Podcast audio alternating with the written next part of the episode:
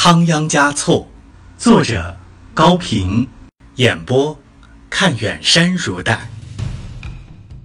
第十九章：雪地上的脚印。第三集。多吉的去世对于荡桑汪波来说是一个突然遇到的难题，他必须尽到未婚女婿的责任，安排老人的天葬。他必须考虑于琼卓嘎今后的生活，但他自己又不能出面。作为达赖喇嘛，他无法去做普通人应当做的这些普通的事。然而，他又在追求着，而且已经得到了普通人过的生活。他像天空，可以亮起闪电，却不能发出雷声；他像大地，可以长出花草。却不能显露泥土，它像温泉，可以涌出热流，却不能直奔大海；它像山峰，可以直插云霄，却不能移动一步。难堪、困窘、别扭、遗憾、痛苦焦急，如同乱箭，不停地朝他射着，但他终不避开，也终不后悔。他安慰泣不成声的于琼卓嘎，告诉他说：“近日我有紧急的公务，实在不能前来。阿爸的后事和你的生活，我将托付我的好朋友塔坚乃来安排，请你一定照他的话去办。”说完，向多吉的遗体施礼告别，匆忙的离开了。他抬头望了望星辰。已经是后半夜了，便飞快地赶往塔尖奶的肉店。塔尖奶对他在深夜里突然到来十分惊异，急忙问：“你怎么出来的？”“我在宫后开了个旁门，忘了，钥匙不就是你给配的吗？”“就你一个人？就我一个？天哪，你怎么一个人独自出来？有什么事儿？有件事，得要你秘密的去办。”我们进去说，仓央嘉措说着就要往内室走，不行，他坚乃挡住了他。有他在里边，不方便。谁？我已经结婚了，在你去日喀则的时候，他名叫仓木觉，我们俩是。祝贺你，不过这个以后再说吧。天亮以前我必须赶回宫去。好的，我明白，有什么吩咐就说吧。嘘，小声些。塔坚乃把耳朵凑了过去。塔坚乃接受了仓央嘉措的托付以后，执意要将他护送到布达拉宫的旁门。当他们走到旁门门口的时候，农家的公鸡已经发出了第一声报晓的啼叫，天更黑了。塔尖乃遵照仓央嘉措的布置。妥善的为多吉在拉萨北郊的天葬台上举行了天葬，不久，又在央宗酒店的院中盖了一间石砌的小屋，帮于琼卓嘎搬来住。从此，央宗把于琼卓嘎认作干女儿，于琼卓嘎做了央宗酒店的帮手。当天夜里，仓央嘉措便到央宗酒店里和于琼卓嘎约会。于琼卓嘎第一次以当奴女的身份请仓央嘉措喝酒，他从来没有这样快意过。即席就留下了诗歌：纯净的水晶山上的雪水，铃铛子上面的露珠，甘露做的美酒，智慧空行母当炉，喝着圣洁的誓约饮下，可以不堕恶途。酒后的于琼卓嘎，恰似染了一层朝霞的花朵，更加美丽动人。仓央嘉措当晚在这里过了夜，白昼看美貌无比，夜晚里机香诱人。我的终身伴侣啊，比炉顶的花更为艳丽。次日清晨分手时，他们恋恋不舍地相互道别。帽子戴到头上，辫子甩到背后，说：“请慢走。”说：“请慢坐。”说：“心里又难过了。”说：“不久就会聚首。”当他悄悄回到了布达拉宫旁门的时候，看门的老黄狗摇着尾巴迎接他，他也留下了诗作。胡须满腮的老狗比人还要乖，别说我夜里出去，天明时才回来。又是一个深夜，仓央嘉措在酒店里住宿，上天似乎要给有情人多一些磨难。这一夜，拉萨下了大雪，而仓央嘉措又必须在黎明之前回到宫里。他回去的时候，鸡叫了，雪也停了。他掩好寝宫的房门，把脱下的俗装丢进衣柜，把靴子扔在靠火盆的地方，开始了疲劳之后的酣睡。过了一阵，土登起床了。雪后乍晴，天亮的似乎特别早。土登站在自己的门口，伸了个懒腰，见太阳还没有露面，正后悔没能再多睡一会儿。突然发现有一串脚印，深深地印在铺满了新雪的地面上。他急忙近前查看，啊，不好，一定是有外贼进来偷盗宫中的宝物了。他迅速打开旁门，果然，从门外一直延伸到向下的斜坡路上，又一直延伸到视线不及的远方。他感到一阵恐惧，禁不住喊了一声：“来人啊！”但又立刻掩住了自己的嘴巴，心想：这事不可声张，应当趁着路上还没有杂人清晰的脚印还在的时候，赶快顺着脚印去查找贼人的来处，这样。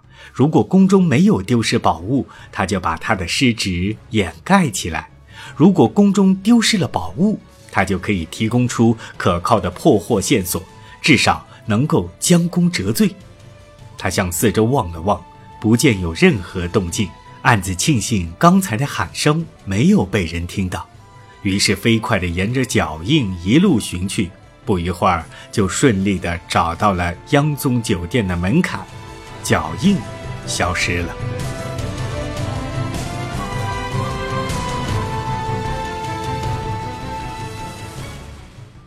再明白不过了。贼人是从酒店出来的，他没有敲酒店的门，不想打草惊蛇。有了这个收获也就足够了。他转身往回跑，跑进旁门后把门锁好，又狠狠地踢了老黄狗一脚。下一步，该查找脚印的去处了。土登的脚尖和脚印的脚尖朝一个方向并排着向前移动，越走越害怕，越走越急促。当他来到达赖喇嘛寝宫的门前时，几乎吓昏了。贼人竟然一直进入了达赖的卧室！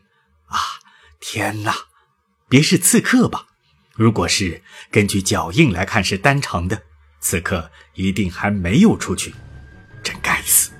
为什么刚才没有想到脚印是单程的呢？刺客也罢，贼人也罢，反正还在达赖的寝宫里呢。他惊出了一身冷汗，可转眼又一想：好啊，立功的机会到了。如果能够像猫逮老鼠一样突然捉住刺客或者贼人的话，就将名扬全藏乃至全国，也定会受到第八的最高奖赏而飞黄腾达。一个看门的小喇嘛，一下子就变成护教的大英雄。但他想来想去，总感到没有力擒敌手的把握，还是智取为好。于是。他以蜗牛的速度，轻轻推着达赖的房门，门慢慢的开了道缝。这时候，早晨的霞光已经从朝东的窗户上射了进来。他看见六世达赖正仰面睡着，嘴里挂着微笑，胸前的被子随着均匀的呼吸一起一伏。他困惑了。如果有刺客的话。绝不会到现在还未动手。此刻他不敢惊动达赖，只得从门缝中钻进半个头去，向房中巡视。望来看去，没有什么可疑的迹象。后来，他发现了达赖的那双靴子，上面的雪刚刚化掉。由于木炭火盆的炙烤，湿漉漉的雪水还冒着热气。再回头看外面雪地上的脚印，形状、大小和六十的靴底一模一样。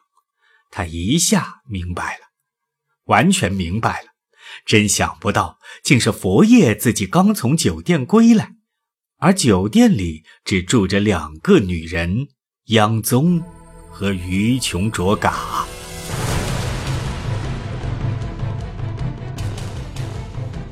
他望着安睡在霞光中的六世达赖，望着那张熟悉的、对他一直是冷漠的面孔，偷偷的带上房门，向第八告密去了。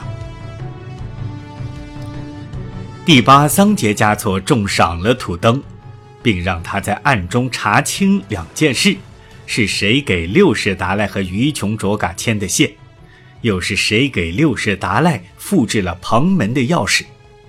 但他没有特意嘱咐土登要对脚印的事严守秘密，因为这是土登的智力所及的。然而，世界上有一种怪现象：某些本来应该是长期有效的规定，只要过几天不重申，就有人认为它是自动失效了。于是，人们便可以佯装不知或者遗忘已久，去肆无忌惮地违反它了。谚语说：“夏天管好放牧鞭，冬天管好火盆，平时管好嘴巴。管好嘴巴，对于大多数人来说，并不是容易的事儿。土登当然也在内。何况土登对于自己独家掌握的特大新闻充满了自豪，对于六世达赖不重视自己，心怀着不满。”更由于六世和于琼卓嘎的关系，复燃了他的嫉恨之火。他也是有三五个友好的，他的每一个友好又会有三五个友好。结果通过老公式的演算，我只告诉你一个人，加上千万不要对别人讲，等于让许多人知道，这便使六世达赖的秘密传到了民间。奇怪的是，人们并不震惊。也没有谴责他的意思，仅只是当作趣闻、异闻和传闻罢了。而在一些上层人物中间，则掀起了曾经压在心中的轩然大波，因为这会涉及他们的政治利益。这些传闻也到了仓央嘉措的耳边，他既没有惶恐不安的心情，也不想追查那个追查他脚印的人。他愿意正视并且承认自己的所作所为。他觉得，为了鱼穷卓嘎，为了自由的去生活，即使被废黜也是值得的，而且是他求之不得的。一个本来就不想当达赖的人，还怕当不成达赖吗？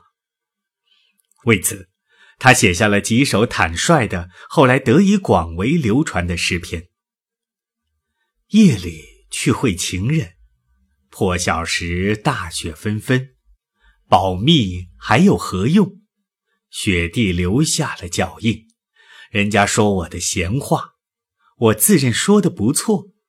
我那轻盈的脚步到女店主家去过，住在布达拉时是日增仓央嘉措，住在宫下边时是浪子荡桑汪波。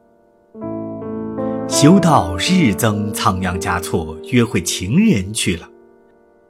他所寻求的不过是普通人的生活。